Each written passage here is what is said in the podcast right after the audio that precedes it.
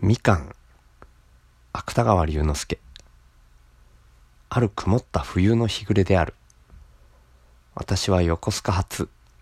上り二等客車の隅に腰を下ろしてぼんやり発車の笛を待っていた。塔に電灯のついた客車の中には珍しく私の他に一人も乗客はいなかった。外を覗くと薄暗いプラットフォームにも今日は珍しく見送りの人影さえ後を絶ってただ檻に入れられた子犬が一匹時々悲しそうに吠え立てていた。これらはその時の私の心持ちと不思議なくらいにつかわしい景色だった。私の頭の中には言いようのない疲労と倦怠とがまるで雪曇りの空のようなどんよりした影を落としていた。私は街灯のポッケットへじっと両手を突っ込んだままそこに入っている勇敢を出してみようという元気さえ起こらなかった。がやがて発射の笛が鳴った。私はかすかな心のくつろぎを感じながら後ろの窓枠へ頭を持たせて目の前の停車場がずるずると後ずさりを始めるのを待つともなく待ち構えていた。ところがそれよりも先にけたたましい日和下駄の音が改札口の方から聞こえ出したと思うと、間もなく車掌の何か言い罵る声とともに、私の乗っている二等室の戸ががらりと開いて、十三子の小娘が一人、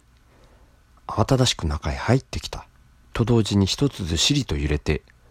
おもむろに汽車は動き出した。一本ずつ目を区切っていくプラットフォームの柱。置き忘れたような運水車。それから車内の誰かに祝儀の礼を言っている赤棒。そういうすべては窓へ吹きつける梅園の中に未練がましく後ろへ倒れていった。私はようやくほっとした心持ちになって巻きタバコに火をつけながら初めて物憂いまぶたを上げて前の席に腰を下ろしていた小娘の顔を一別した。それは油気のない髪をひっつめの胃腸返しに言って横なでの跡のあるひびだらけの両頬を気持ちの悪いほど赤くほてらせた。いかにも田舎者らしい娘だった。しかも赤字みた萌え木色の毛糸の襟巻きがだらりと垂れ下がった膝の上には大きな風呂敷包みがあった。そのまた包みを抱いた霜焼けの手の中には三頭の赤切符が大事そうに握られていた。私はこの小娘の下品な顔立ちを好まなかった。それから彼女の服装が不潔なのもやはり不快だった。最後にその二頭と三頭との区別さえもわきまえない、愚鈍な心が腹立たしかった。だから、巻きタバコに火をつけた私は、一つにはこの小娘の存在を忘れたいという心持ちもあって、今度はポッケットの勇敢を漫然と膝の上へ広げてみた。するとその時勇敢の紙面に落ちていた外光が突然電灯の光に変わって、すりの悪い何乱かの活字が意外なくらい鮮やかに私の目の前へ浮かんできた。言うまでもなく記者は今、横須賀線に多いトンネルの最初のそれへ入ったのである。しかしその伝統の光に照らされた勇敢の紙面を見渡しても、やはり私の憂鬱を慰むべく、世間はあまりに平凡な出来事ばかりで持ちきっていた。講和問題、神父新郎、特色事件、死亡広告。私はトンネルへ入った一瞬間、汽車の走っている方向が逆になったような。錯覚を感じながら、それらの錯漠とした記事から記事へ。ほとんど機械的に目を通した。がその間ももちろんあの小娘があたかも卑俗な現実を人間にしたような面持ちで私の前に座っていることを絶えず意識せずにはいられなかった。このトンネルの中の記者とこの田舎者の小娘とそしてまたこの平凡な記事に渦まっている勇敢とこれが象徴でなくて何であろう。不可解な過当な退屈な人生の象徴でなくて何であろう。私は一切がくだらなくなって読みかけた勇敢を放り出すとまた窓枠に頭を持たせながら死んだように目をつぶってうつらうつらし始めた。それから幾分か過ぎた後であった。ふと何かに脅かされたような心持ちがして思わず辺りを見回すといつの間にか例の小娘が向こう側から席を私の隣へ移してしきりに窓を開けようとしている。が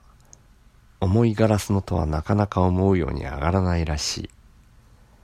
あのひびだらけの方はいよいよ赤くなって時々鼻をすすり込む音が小さな息の切れる声と一緒にせわしなく耳へ入ってくる。これはもちろん私にも幾分ながら同情を引くに足る者にはそういなかった。しかし記者が今まさにトンネルの口へ差し掛かろうとしていることは母色の中に枯れ草ばかり明るい両側の山腹が間近く窓側に迫ってきたのでもすぐに合点の行くことであった。にもかかわらずこの小娘はわざわざ閉めてある窓の戸を下ろそうとする。その理由が私には飲み込めなかった。いやそれが私には単にこの小娘の気まぐれだとしか考えられなかった。だから私は腹の底に依然として険しい感情を蓄えながらあの霜焼けの手がガラス戸をもたげようとして悪戦苦闘する様子をまるでそれが永久に成功しないことでも祈るような冷酷な目で眺めていた。すると間もなく凄まじい音をはためかせて汽車がトンネルへなだれ込むと同時に小娘の開けようとしたガラス戸はとうとうバタリと下へ落ちた。そしてその四角な穴の中からすすを溶かしたようなどす黒い空気がにわかに息苦しい煙になってもうもうと車内へみなぎり出した。元来喉を害していた私はハンケチを顔に当てる暇さえなくこの煙を満面に浴びせられたおかげでほとんど息もつけないほどに咳き込まなければならなかった。が、小娘は私に頓着する景色も見えず、窓から外へ首を伸ばして闇を吹く風にイチョウ返しの瓶の毛をそよがせながらじっと汽車の進む方向を見合っているその姿を梅園と伝統の光との中に眺めた時もう窓の外がみるみる明るくなってそこから土の匂いや枯れ草の匂いや水の匂いが冷ややかに流れ込んでこなかったなら、ようやく咳やんだ私は、この見知らない小娘を頭ごなしに叱りつけてでも、また元の通り窓の戸を閉めさせたのにそういなかったのである。しかし記者はその自分には、もうやすやすとトンネルを滑り抜けて、枯れ草の山と山との間に挟まれた、ある貧しい町外れの踏切に通りかかっていた。踏切の近くには、いずれもみすぼらしい藁屋根や瓦屋根がゴミゴミと狭苦しく立て込んで踏切板が振るのであろう。ただ一流の薄白い旗が物憂げに母色をゆすっていた。やっとトンネルを出たと思う。その時その小作とした踏切の柵の向こうに私は頬の赤い三人の男の子が目白押し並んで立っているのを見た。彼らは皆この曇天に押しすくめられたかと思うほど揃って背が低かったそうしてまたこの町外れのインサンタル風物と同じような色の着物を着ていた。それが汽車の通るのを仰ぎ見ながら、一斉に手を挙げるが早いか、痛いけな喉を高く反らせて、何とも意味のわからない歓声を一生懸命にほとばしらせた。するとその瞬間である。窓から半身を乗り出していた例の娘が、あの霜焼けの手をつっと伸ばして、勢いよく左右に振ったと思うと、たちまち心を躍らすばかり暖かな日の色に染まっているみかんが、およそ5つ6つ、汽車を見送った子供たちの上へ、バラバラと空から降ってきた。私は思わず息を飲んだ。そうして刹那に一切を了解した。小娘は、おそらくはこれから方向先を向こうとしている小娘は、その懐に蔵していた幾かのみかんを窓から投げて、わざわざ踏切まで見送りに来た弟たちの牢に報いたのである。母色を帯びた町外れの踏切と小鳥のように声を上げた三人の子供たちと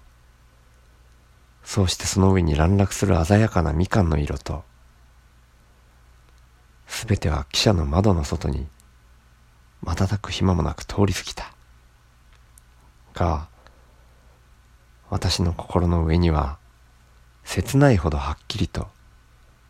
この光景が焼き付けられた。そうしてそこからある得体の知れない朗らかな心持ちが湧き上がってくるのを意識した。私は公然と頭を上げてまるで別人を見るようにあの小娘を注視した。小娘はいつかもう私の前の席に帰って相変わらずひびだらけの方を萌木色の毛糸の襟巻きにうずめながら大きな風呂敷包みを抱えた手にしっかりと三等切符を握っている。私はこの時初めて言いようのない疲労と倦怠とそうしてまた不可解な過当な退屈な人生をわずかに忘れることができたのである。